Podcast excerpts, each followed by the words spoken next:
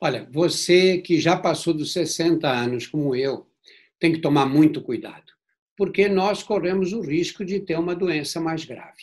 É duro ficar isolado fisicamente dos netos, dos filhos, das pessoas que a gente mais gosta, mas é fundamental, porque nós não podemos adquirir infecção e parar num hospital. Nós vamos constranger, criar problemas para os familiares e para nós mesmos. Todos nós enfrentamos muitas dificuldades até agora, não é? Quem viveu mais do que 60 anos teve muitos problemas pela vida. Agora temos esse pela frente: uma epidemia, uma doença transmissível com facilidade e que nós temos que nos defender dela. E a forma de nós nos defendermos é ficar em isolamento físico, é nos afastarmos das outras pessoas, inclusive daquelas que a gente mais ama.